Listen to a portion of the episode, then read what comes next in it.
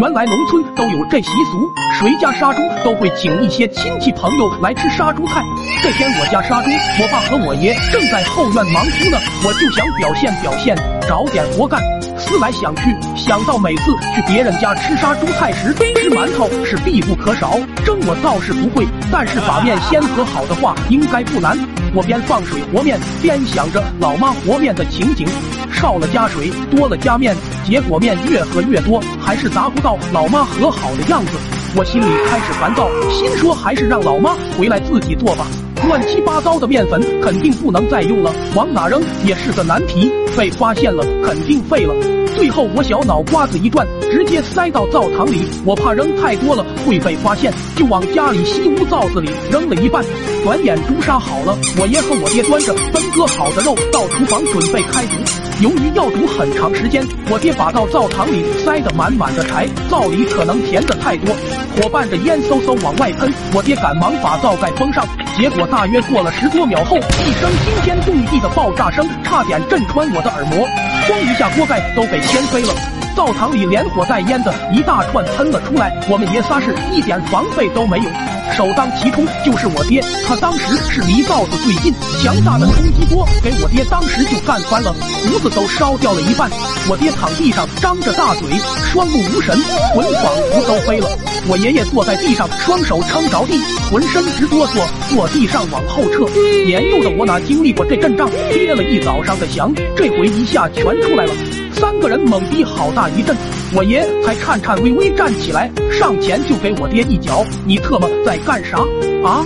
你把雷管塞灶子里了！”我爹机灵一下子仿佛还魂了，他摸了摸丢失了一半的胡子，差点泪奔。我也不知道咋回事啊，这灶堂子咋还会炸？我爷看到屋子里直往外飘黑烟，几个人进去一看是刚才爆炸把炕都给崩炸了，黑烟正突突的往外喷。我爷长叹一口气，以刚才的威力来看，这炕没塌也算是万幸。别光瞅着了，去东屋烧水吧，这些东西以后再修吧。我们爷仨把肉从西屋灶锅收拾到东屋灶锅里，刚放完，家里的亲戚们七大姑八大姨、叔叔、舅姥姥、太奶奶啥的，我一时也叫不过来。由于肉还没好，众人直接让我爷给请到了屋子里。亲戚们也不拘束，脱鞋上炕，开始边聊边等。这次我爷负责生火，老头一边点火一边数落我爹：“你挺大的人了，生个火都能炸锅了，没用的东西！”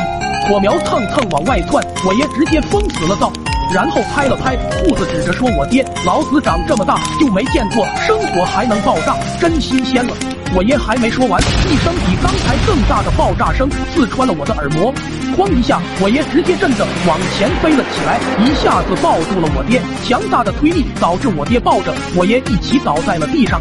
这次威力更甚，以至于锅里的肉啥的都飞了出去，掉得满地都是。我爹双目无神，魂好像又飞了。我爷看他没反应，艰难地爬起来，然后吼道：“快上屋看看你舅奶奶他们有事没有？”进屋那一刹那，我和我爷都呆住了。屋里黑雾翻滚，我也扶着门框，差点崩溃了，颤巍巍地说：“炕，咱家炕呢？”然后才发现一众亲戚都在地上懵逼了，我都分不清男女，更分不清谁是谁，因为每个人身边都黑雾弥漫，满脸黝黑锃亮。这一刻就像被按下了暂停键，众人被炸的都仿佛不知身在何处。我二爷首先反应过来，对我爷问道：“怎么了？是打仗了吗？”边说话边吐黑烟，就像妖精施法一样。我四叔委屈对我爷说：“我不就想多吃您几口肉吗？至于炸我们吗？”随后我爷带着大家去卫生院，路上村里的人看到后都惊呆了，十多个人黑不溜秋的，尤其是一说话还能吐黑烟的这个，让人又惊奇又害怕。后来我才明白，粉尘在封闭的情况下一明火，原来会爆炸。